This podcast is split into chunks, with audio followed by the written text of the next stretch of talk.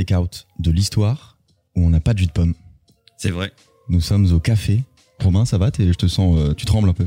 Bah non, mais tu viens de me piquer mon casque. Parce que c'est aussi le premier podcast qu'on fait avec un micro pour deux, espèce de connard. Oui, parce qu'il se trouve que euh, on m'a fait oublier un micro. Je, pense que c'est comme ça qu'il faut le dire. Et puis je vais garder le micro pour que Romain ne puisse pas contester à vos, à vos oreilles. Pourquoi on n'est pas au jus de pomme, Manuel? Parce que c'est le premier podcast qu'on qu'on fait euh, à l'extérieur, en fait. C'est vrai, on s'est déplacé, on a déplacé le setup parce que euh, on voulait vous rencontrer. Et euh, donc on passait à Genève et donc on a organisé un petit événement avec nos auditeurs. Genevois et d'ailleurs, d'ailleurs, parce qu'il y en a qui ont fait vraiment deux heures de route pour venir nous voir. Donc c'était très sympa. Et du coup là, on est en lendemain de ce truc-là. Et, donc, euh, on est plutôt au café qu'au jus de pomme. D'ailleurs, je ne sais pas si on avait clairement communiqué. Nous, on avait proposé de se rencontrer, etc. Les gens, certains pensaient qu'on allait faire un podcast en live dans un bar, un public, etc. Non, non. En fait, euh, non, non, ça nous faisait kiffer de vous, de vous voir, de vous rencontrer, de mieux vous connaître. Et, euh, et là, effectivement, on enregistre le podcast le lendemain. Et puis, pendant ce moment qu'on a partagé du coup euh, avec vous, avec une partie de vous, beaucoup nous Comment ont. ça avec une partie de vous C'est très bizarre. Une partie des gens qui nous écoutent. Une partie d'entre vous. Une partie d'entre vous. C'est mieux. Parce qu'une partie de vous, c'est très bizarre. Bah, il y a quand même un mec avec qui il manquait une jambe, non? Quelle horreur elle passe pas du tout cette vanne. Elle est très bien, elle est très bien. On a eu beaucoup de questions euh, aussi sur le réseau, les contacts. Moi, il y a des gens qui sont venus me voir, les gars, qui m'ont dit ouais, mais comment t'as fait pour démarrer si tu n'avais pas de contact, si les gens ne te connaissaient pas, comment est-ce que ça marche en fait? C'est quoi la magie du truc euh, au-delà des études, etc. pour qu'au fur et à mesure on puisse te connaître et que tu aies plus d'opportunités? Ils ont bien fait de te demander. Eh ben c'était euh, c'était l'occasion de refaire des soirées. Ça faisait longtemps qu'on n'avait pas fait ce, genre de choses où on rencontre euh, plein de gens. Moi, ça m'a fait plaisir. On l'a fait beaucoup avec YouTube. Je sais avec Romain, tout ce qui est Paris Games Week, etc. On a fait beaucoup de soirées. On a rencontré plein de monde comme ça. Et moi, ça m'a rappelé un truc. Euh, d'ailleurs, des gens m'ont posé la question à cette, à cette soirée-là. Ils m'ont dit, mais euh, en fait, tu peux travailler d'où tu veux. Et c'est ce mythe-là qu'on se racontait tous quand, on, a, commencé euh, YouTube, c'est qu'on pourrait tous vivre où on voulait parce qu'on pouvait travailler de chez soi. Donc moi, je m'imaginais à l'autre bout du monde. Et finalement, on est tous à Paris. Comment tu le, comment tu l'expliques, Manuel? Alors, la France est un pays qui a du mal à faire sa décentralisation depuis toujours. Donc, nous, on a un truc un peu particulier, c'est qu'effectivement, si t'es pas à Paris, je dis pas qu'il se passe rien ailleurs, au contraire, il se passe plein de trucs en province, c'est très bien.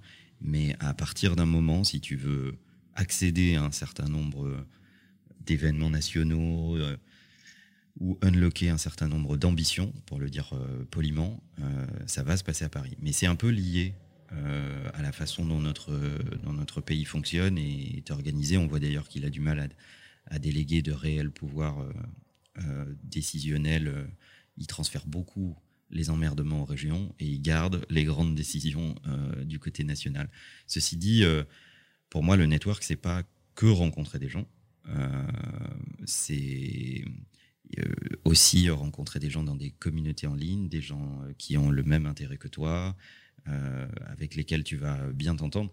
Moi, mon meilleur ami, mon ami d'enfance, je devais avoir une quinzaine d'années, lui 12, 13 ans, on s'est rencontrés sur IRC, IRC, c'est l'ancêtre, euh, c'est l'ancêtre de Twitter. Pour, euh, vous, vous, pourrez chercher sur, sur, sur Internet. Avec Romain, on s'est rencontrés sur Skype. Mhm. C'est vrai. Voilà.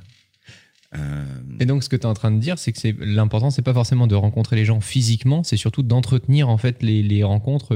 Ben, on pourra parler du réseau et de comment aider les gens à réseauter, parce que ce, moi, ce que j'ai vu dans, la, dans, notre, dans notre soirée avec la rencontre avec nos abonnés, c'est vrai que beaucoup m'ont posé cette question, c'est comment je rencontre des gens, comment je me fais du réseau au sens business et euh, comment je perds pas mon temps. Parce que j'ai l'impression d'aller à plein d'événements, plein de trucs, etc. Mais ça fait pas avancer mon truc. Euh, j'ai une petite liste avec euh, quelques points sur oh, comment, le retour. comment bien réseauter. Toi, Léo, les premières personnes que tu as rencontrées, bon, bah, on a été dans la même situation, donc c'était à distance, en ligne. En fait, sans s'en rendre compte, ce qu'on a fait, c'est qu'on a juste continué de se parler, même si on s'est pas vu avant même quelques années en fait. Je le regrette d'ailleurs. Euh, moi, j'ai fait pas mal, euh, pas mal d'événements physiques, pas mal de soirées, etc. J'ai pas l'impression que ça m'ait plus aidé que ça.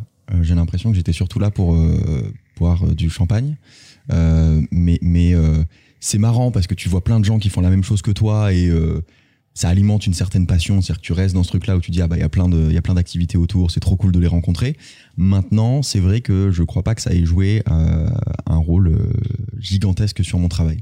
Dans beaucoup de cas, ça a un effet euphorisant. Ouais. C'est-à-dire que je sais plus qui, je suis en train de chercher le nom, mais je retrouve pas. euh, Il y, a, y y y un mec dans la dans l'industrie de la tech qui avait dit euh, en fait les rencontres qu'on fait avec les startups, Mm. On pourrait mettre n'importe qui sur scène du moment qu'il dit pas des grosses conneries. Euh, L'impact majeur qu'ont ces événements, Mm. c'est euh, euh, réconforter des gens qui sont en train de faire un truc difficile, Ouais. partager des doutes. Ouais. C'est que des gens qui ont des doutes. C'est les alcooliques anonymes en fait. On n'est pas loin de ça, en fait. C'est les start anonymes. S'échanger quelques astuces, euh, partager des trucs sur euh, ce que tu as déjà affronté, comment tu l'as, euh, comment tu l'as géré, etc., etc. Et se donner un peu de, de baume au cœur ou d'engouement parce qu'il y en a certains qui sont plus avancés que d'autres et qui te font rêver. Et donc, du coup, par effet de transposition, tu te dis, ah ben tiens, je veux être ça dans trois mois ou ça dans six mois ou lui, je, je l'imaginais pas vraiment comme ça ou comme si, et ça me donne envie de continuer et de le faire à ma façon. Mais il y a, y, y, ouais, y a un côté presque, presque curatif dans, cette, euh, dans ces événements de start-upers, ou, etc. Alors évidemment, on parle de notre industrie. hein. Moi, je ne sais pas quel- quel- comment ça se passe dans d'autres industries. Je me doute que un colloque de pharmacien, c'est moins fun, quoi, tu vois, ou encore que, je sais Mm. pas, peut-être que ça l'est, j'en sais rien. Mais, euh, je sais pas, ils s'échangent des doliprane, enfin. j'en sais rien. Mais, euh, mais bon. euh, mais je, je trouve que dans beaucoup d'événements, finalement, Mm. le truc le plus positif, Ouais. c'est à peu près ça.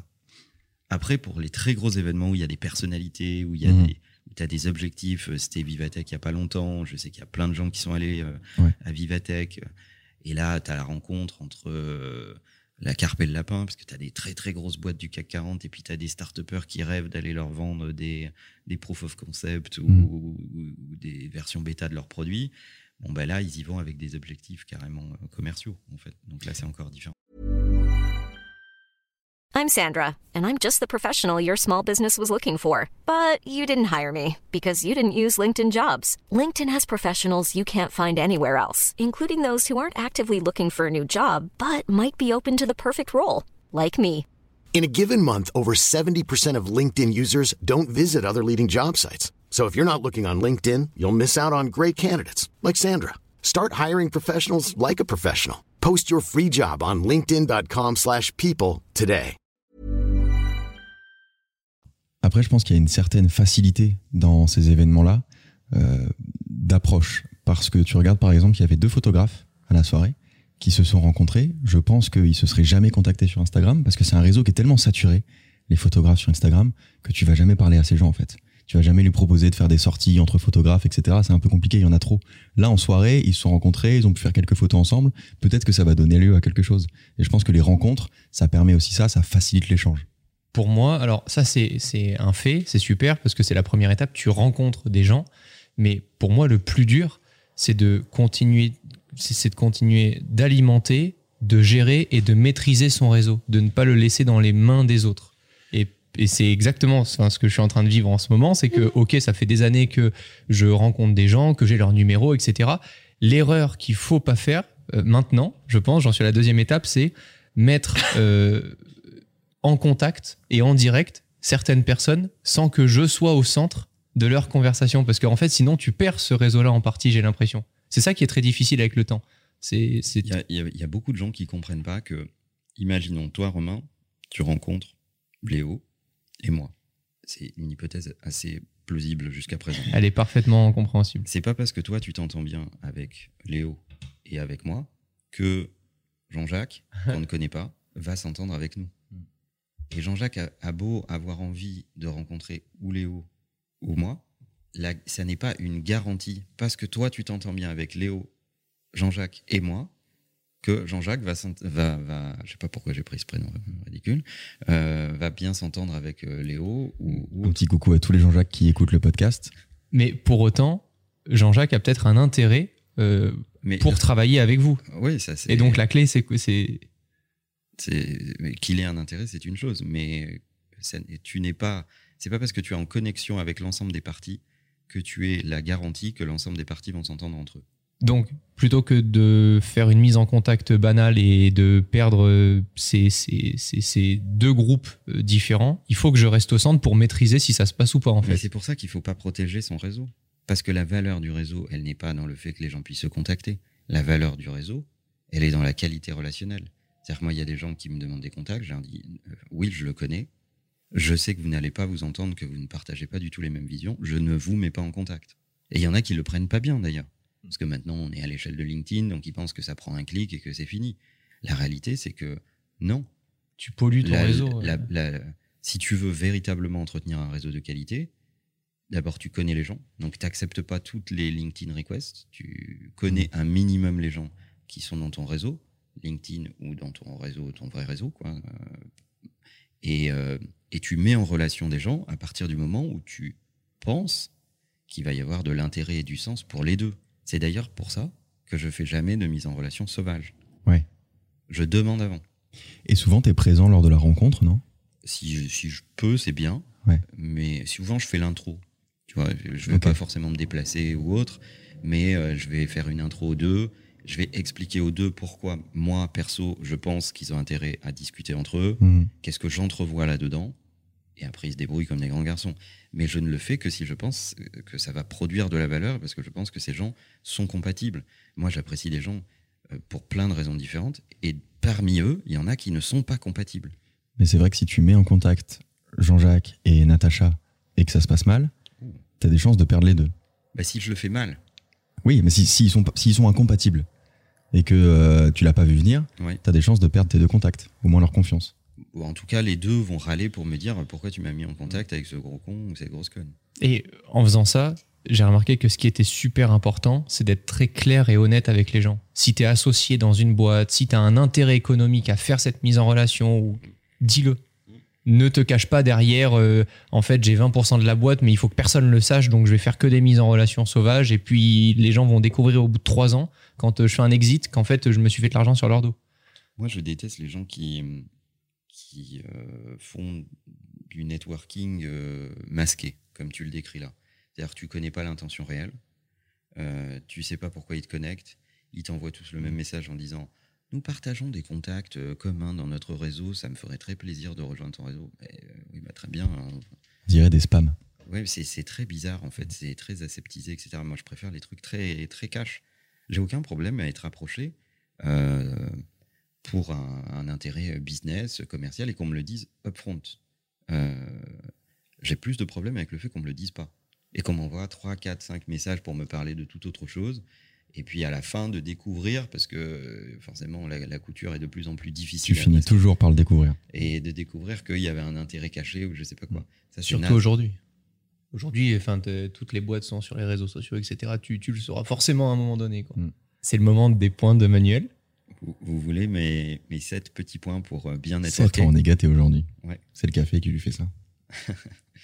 Euh, J'ai réuni les, les- les petits trucs qui, je pense, sont importants quand on commence à faire du réseau. Donc, ça s'adresse moins à ceux qui, n'ont, euh, qui font déjà du réseau depuis longtemps, même si je pense qu'on peut toujours apprendre dans les détails. Mais en tout cas, il y a sept points qui me paraissent importants pour bien networker.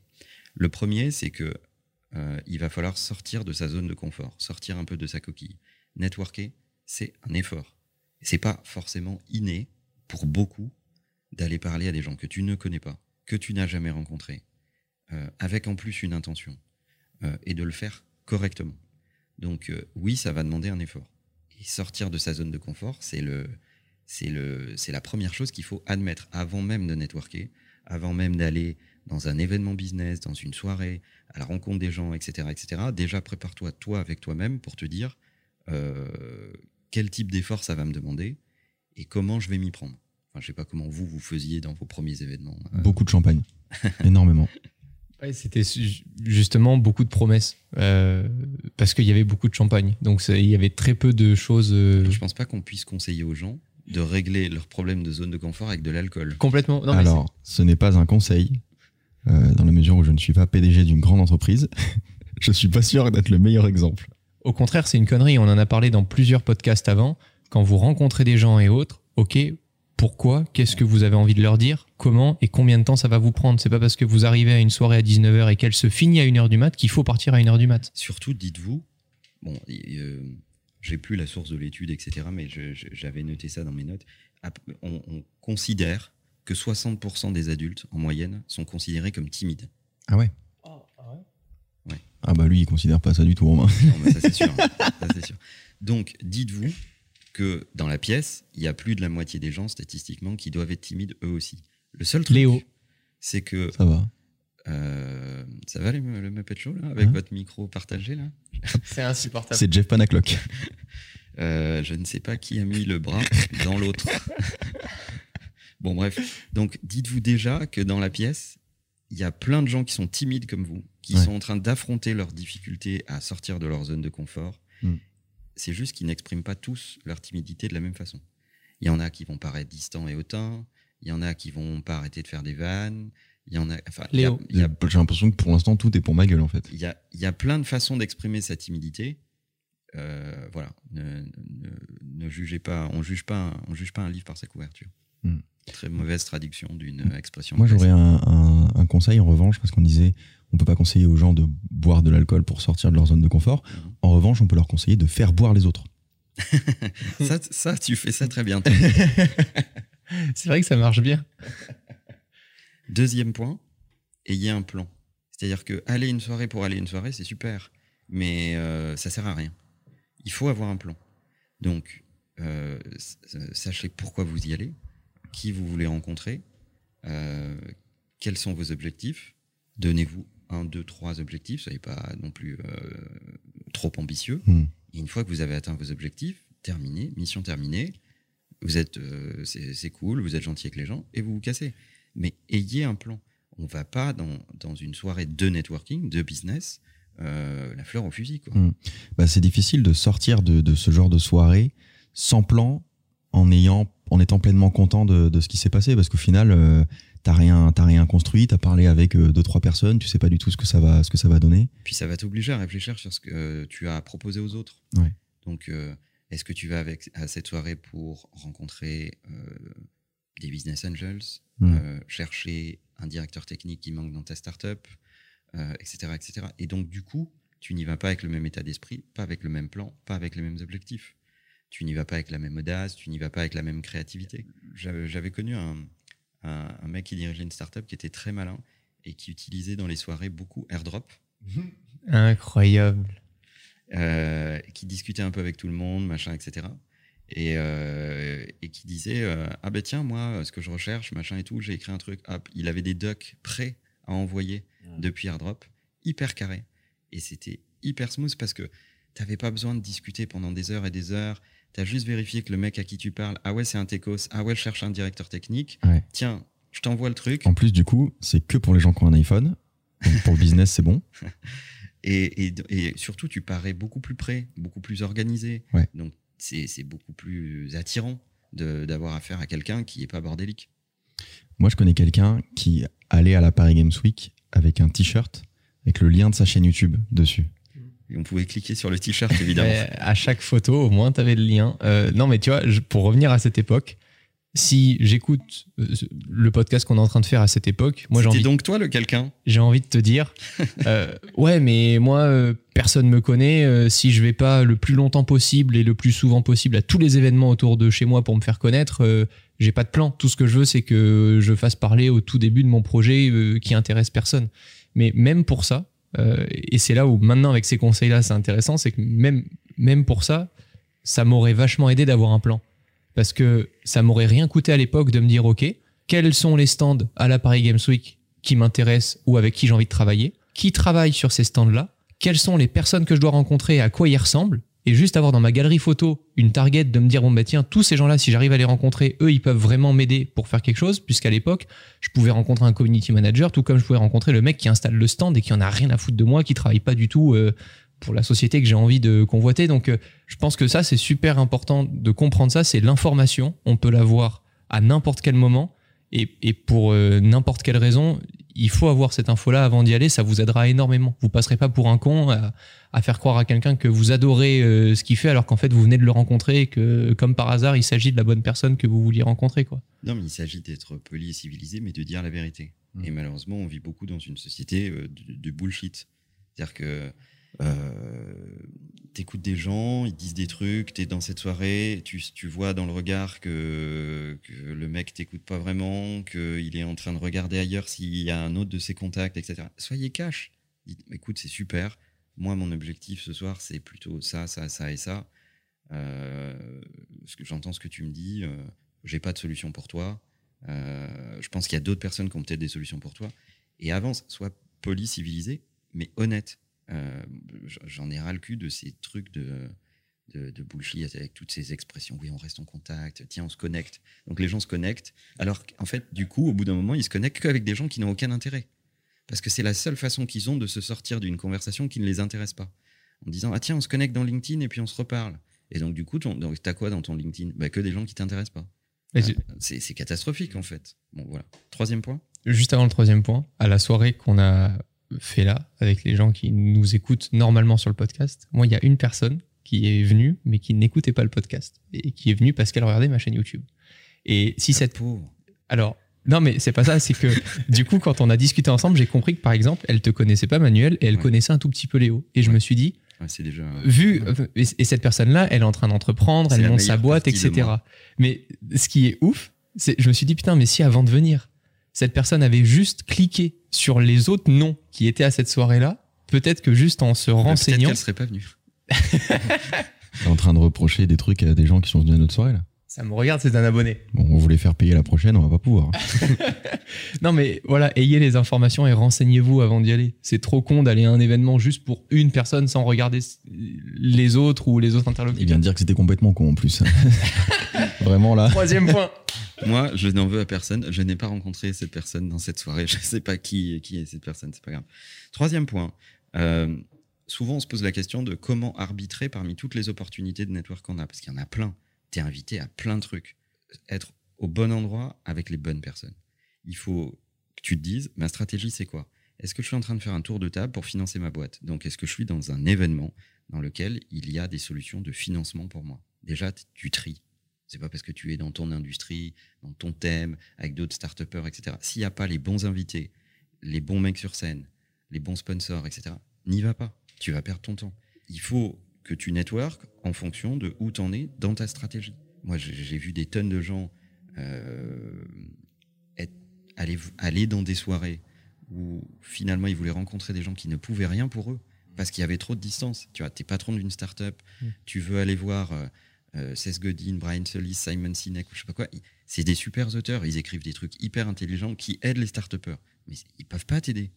Tu vois, pourquoi, si ton but de ta soirée, c'est de les rencontrer, de discuter avec eux, bah, ils vont être polis, ils vont faire un selfie, ils vont signer leur livre, et point. Mais dans ce cas-là, dis-toi que tu te fais une soirée euh, euh, fanboy, euh, comme quand tu vas à un concert et que tu passes un bon moment. Mais c'est pas un truc de boulot.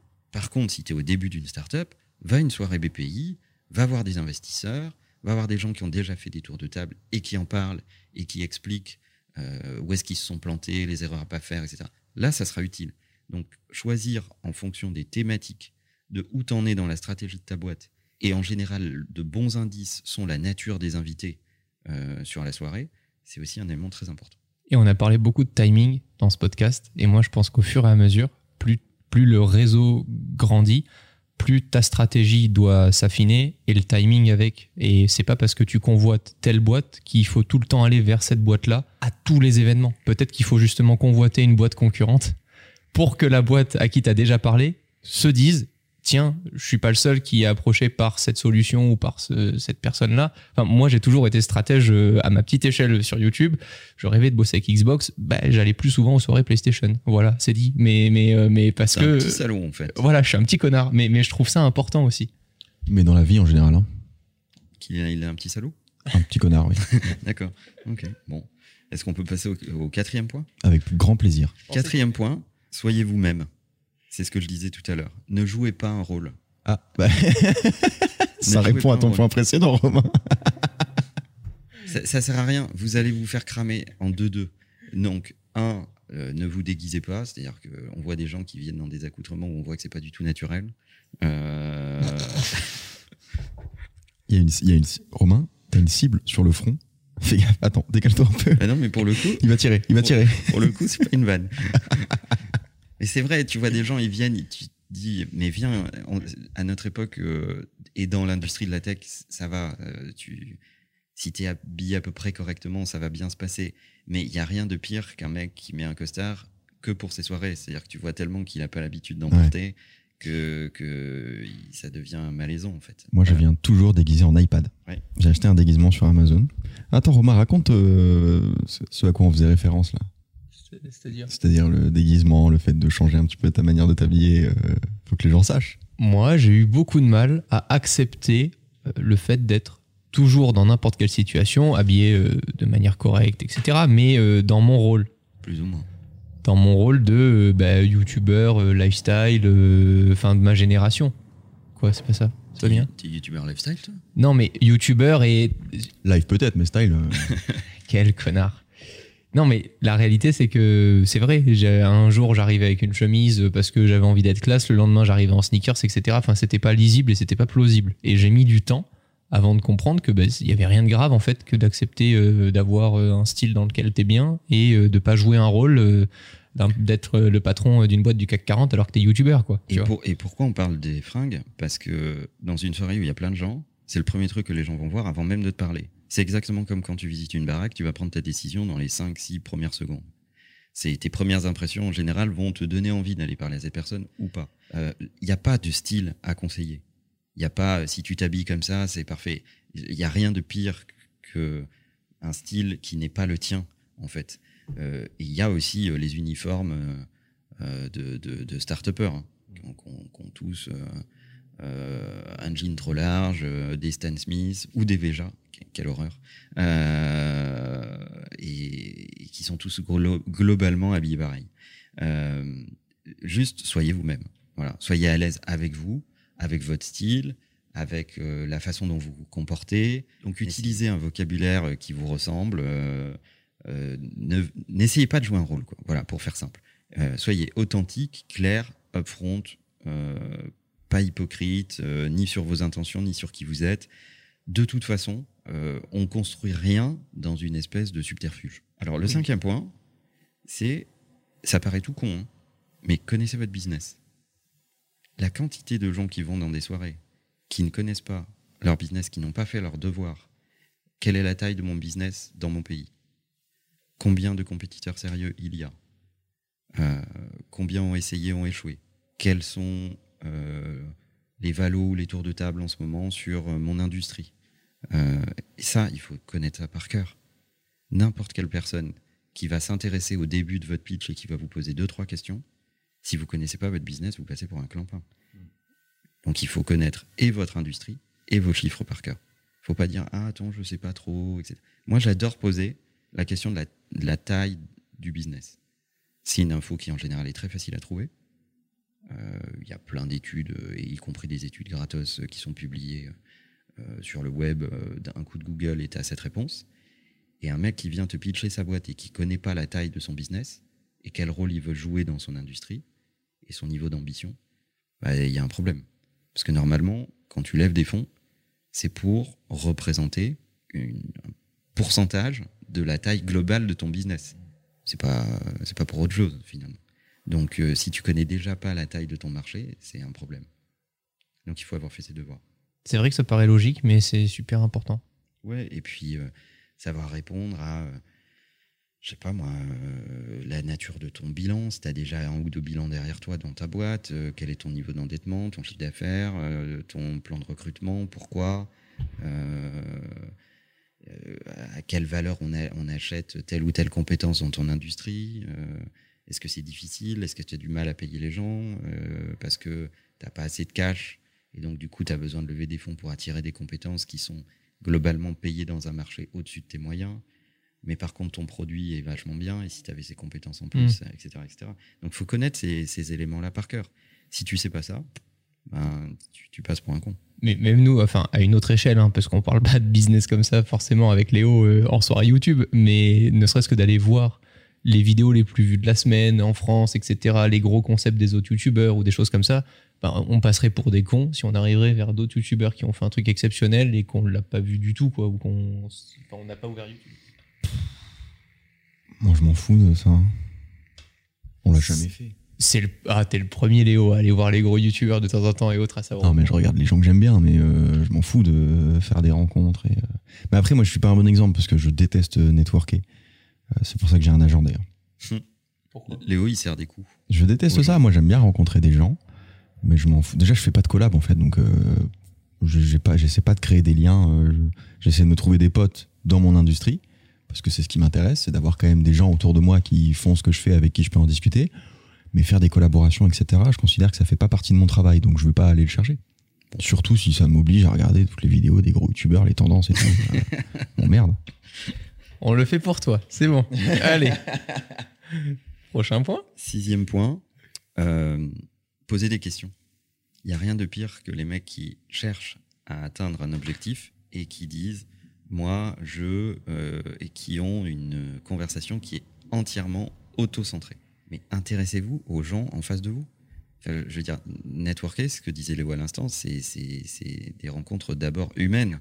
Hmm. Donc, euh, je sais pas, faites un tout petit effort, posez des questions, intéressez-vous à l'autre, euh, quels sont ses objectifs. Tu peux, tu peux parfaitement être face à un patron de fonds ou à un collaborateur dans un fonds d'investissement et être en train de lever des fonds.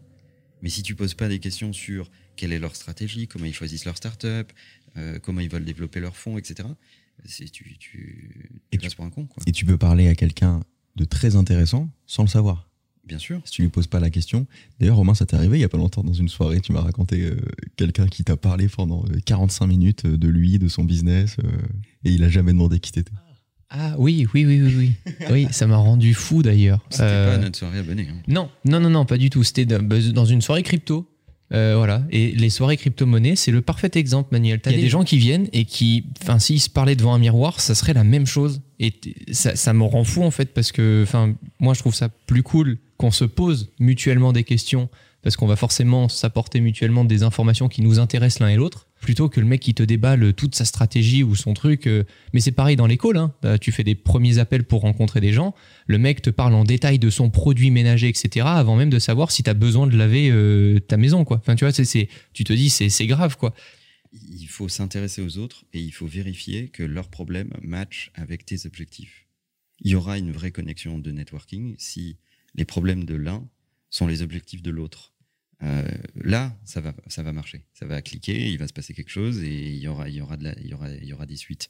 Mais si vous posez jamais la question, vous le saurez jamais.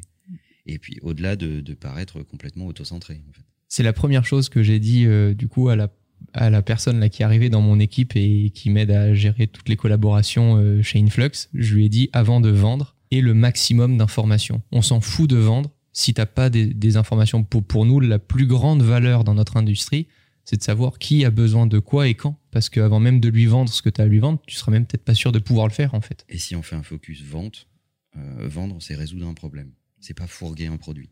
Vendre, c'est résoudre un problème. Quand tu as compris ça, déjà, c'est beaucoup plus facile. Que tu à vendre un business plan, euh, euh, la recherche d'un associé, de la vente pure et dure si tu es sales dans une boîte, ou une idée parce que tu travailles en équipe, ou défendre un projet si tu es designer et qu'il y a plusieurs équipes qui viennent avec leurs propositions devant un, un directeur créatif, etc. Peu importe ce que tu as à vendre, on a tous quelque chose à vendre. Mm. Euh, vendre correctement, euh, c'est euh, c'est résoudre un problème. Et pour détecter le, le- le problème qu'il y a à résoudre, il faut s'y intéresser. Donc il faut poser des questions. Mais je, je pense que c'est vraiment la clé du, du networking. Euh, Manuel, on te voit toujours en train de régler les problèmes des gens. C'est-à-dire que c'est la manière dont tu prends soin de ton réseau. Et comme tu le fais souvent et que tu t'appliques à le faire, eh ben, il y a de plus en plus de gens qui viennent te parler de leurs problèmes. Mais, je pense que c'est vraiment la clé. C'est que quand tu vas faire du networking, quand tu vas voir quelqu'un, il faut identifier son problème et voir si tu peux lui apporter une solution. Et ça marche surtout et encore plus avec des gens que tu apprécies et que tu connais depuis longtemps. Appeler un contact pour essayer de le mettre en relation avec une personne, etc., sans même lui demander comment ça se passe en ce moment, c'est quoi tes objectifs, ça marche bien ce que tu fais, etc. C'est complètement con. Enfin, je prends un exemple horrible, hein, mais si le mec il te dit qu'il a un enterrement cette semaine et que c'est super grave et qu'il est triste, tu vas passer drôlement pour un con sans lui demander de ses nouvelles, en essayant de le mettre en relation avant même de lui demander comment il va.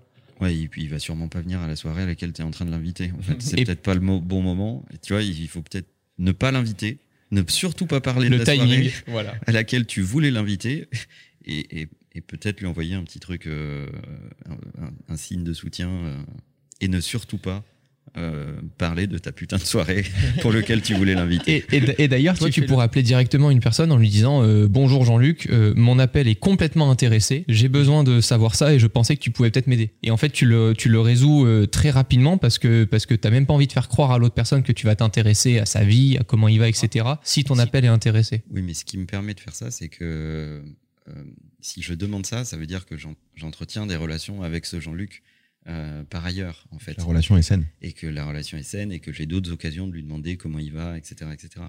Euh, ou que j'essaye de faire en sorte que euh, il puisse lui aussi faire ça avec moi. Hmm. Voilà, Oui, c'est pas à sens unique. exactement. Et c'est vrai que vous me faites souvent la remarque, mais moi je passe beaucoup de mon temps à résoudre les problèmes des autres. En fait. Ouais. Mais en même temps, à chaque fois que tu décroches le téléphone, tu commences par Quels sont tes problèmes? C'est pas comme ça que tu le poses, mais c'est.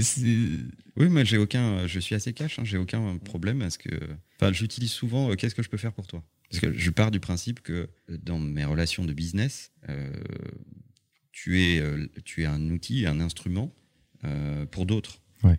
Euh, après, tu peux avoir des relations un peu plus personnelles euh, avec certains de tes contacts, mais c'est, mais c'est rare. Et moi, j'accepte volontiers. Tout ça est un écosystème relié ensemble Mhm. un network et que à certains moments les pièces du puzzle puissent euh, s'assembler pour créer de la valeur. Des fois, la vie fait que les trucs s'écartent et que tu as moins d'occasions d'avoir des interactions, mais que tu en auras peut-être après. Mais, euh, mais il faut euh, dépassionner cette question. Mais c'est hyper sain parce que tu passes pas ton temps à jouer un rôle, euh, à essayer de faire copain-copain avec des gens euh, avec qui tu irais même pas boire un verre. tu as des relations qui sont beaucoup plus saines. Et, euh, et surtout, il y a rien de pire que de recevoir un message de quelqu'un à qui t'as pas parlé depuis deux ans. Il te dit Ah, salut, comment tu vas? Alors, ça se passe bien T'es à Paris Maintenant, le message d'après. Alors, je voulais te parler de. c'est infernal. Est-ce que tu pourrais nous soutenir? Justement, pour éviter ça, tu as une, une, une routine euh, pour entretenir euh, ton network? Est-ce que tu te mets un rappel, toi Manuel, tous les trois mois d'envoyer un message à telle liste de personnes? Est-ce que tu suis toute l'actualité des gens que sur LinkedIn? Comment tu fais pour, pour conserver ces contacts-là? Non, euh, je je fais pas de rappel parce que ça serait. Enfin, moi, je trouverais ça moche, en fait. Ouais. Euh, C'est comme les anniversaires. Faut pas m'en vouloir. Si je te souhaite pas ton anniversaire, c'est que je connais pas la date. Ça paraît logique. Voilà. Et donc, je vais pas me forcer à foutre les anniversaires de tout le monde pour envoyer des messages de bon anniversaire. Mais si je fais ça, enfin, ça existe. Hein. Tu prends mon téléphone, euh, comme euh, mes contacts sont bien organisés, bien renseignés, etc. J'ai- entre 3 et 5 anniversaires par jour, tous les jours. Donc, je pourrais passer ma journée à faire ça. Non, je fais pas du tout ça. Je me connecte que aux gens avec lesquels j'estime avoir euh, des occasions communes ou en tout cas des gens que j'ai rencontrés. Dans mon LinkedIn, il y a, il y a que des gens avec lesquels j'ai travaillé ou que Mhm. j'ai rencontrés ou avec lesquels j'ai eu des interactions. C'est très rare qu'il y ait des gens que j'ai jamais vus, avec lesquels j'ai jamais discuté, même virtuellement. Tu vois, j'ai pas besoin d'avoir euh, rencontré physiquement tout le monde, mais si on a été sur euh, un même sujet d'étude, un même groupe de travail ou qu'on a collaboré sur un truc et que le mec est cool, euh, je peux l'avoir dans mon LinkedIn, il n'y a pas de problème. Si tu veux être sûr de pas être dans mon LinkedIn, tu me fais juste une, une friend request et, et sans mettre de, de mots de contexte, là, tu es sûr que tu seras pas dans mon LinkedIn.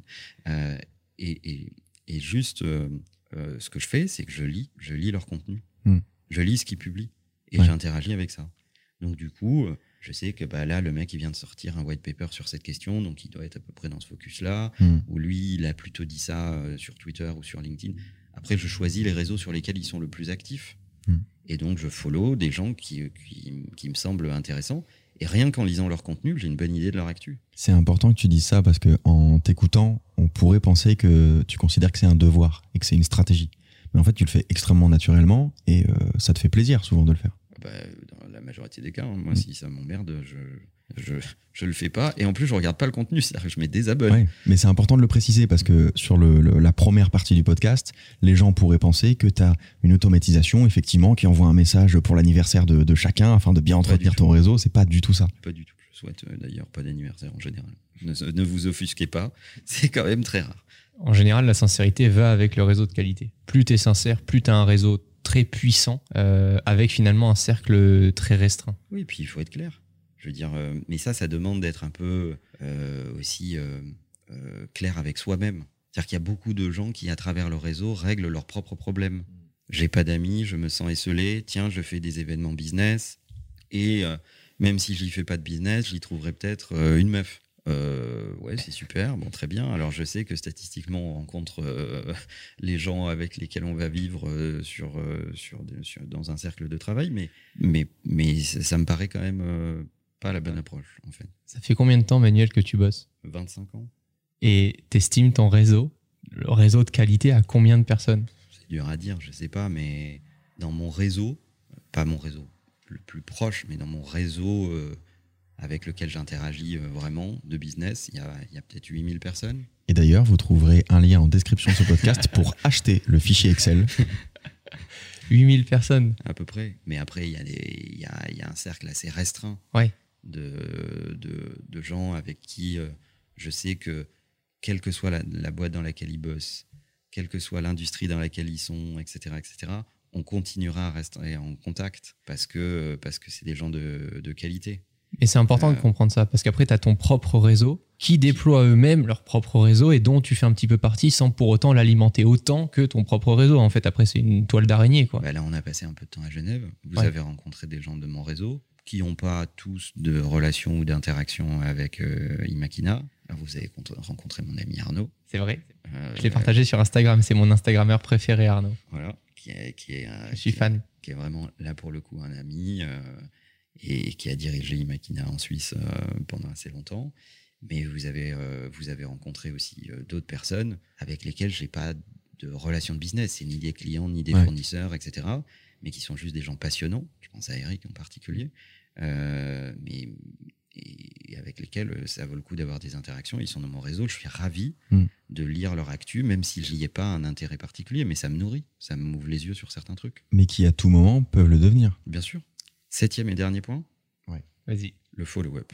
C'est tout con, mais il y a plein de gens qui ne font pas de follow-up après, le, après les rencontres ou après le network. C'est envoyer un email ou un, ou un message pour dire j'ai passé un bon moment, c'était cool, euh, je t'avais promis de t'envoyer ça, le voilà, euh, etc., etc. Faire un follow-up sérieux, c'est ce qui va aussi vous distinguer de tous les gens qui disent des trucs et qui ne le font pas. Si vous promettez des trucs à une occasion de network, faites en sorte que ça soit fait le lendemain. Ça va déjà vous mettre dans la catégorie des gens fiables. Il y a aussi une astuce dans Predictable Revenue que j'ai commencé à lire qui vous dit que quand vous êtes au téléphone avec une, pour la première fois avec une personne et autre, fixez le prochain rendez-vous directement au téléphone.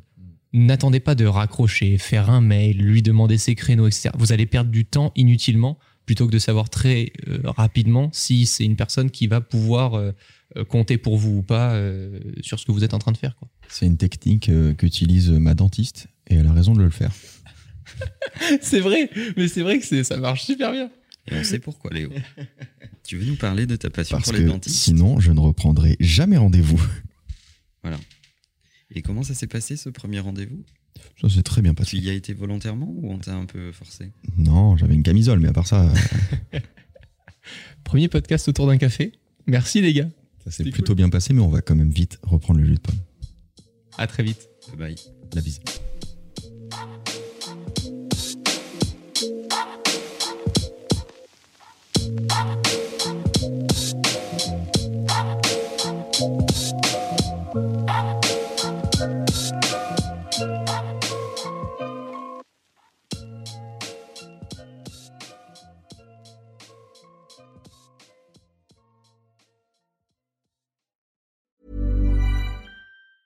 Planning for your next trip? Elevate your travel style with Quince. Quince has all the jet setting essentials you'll want for your next getaway, like European linen, premium luggage options, buttery soft Italian leather bags, and so much more. And is all priced at 50 to 80% less than similar brands. Plus, Quince only works with factories that use safe and ethical manufacturing practices. Pack your bags with high-quality essentials you'll be wearing for vacations to come with Quince. Go to quince.com/pack for free shipping and 365-day returns.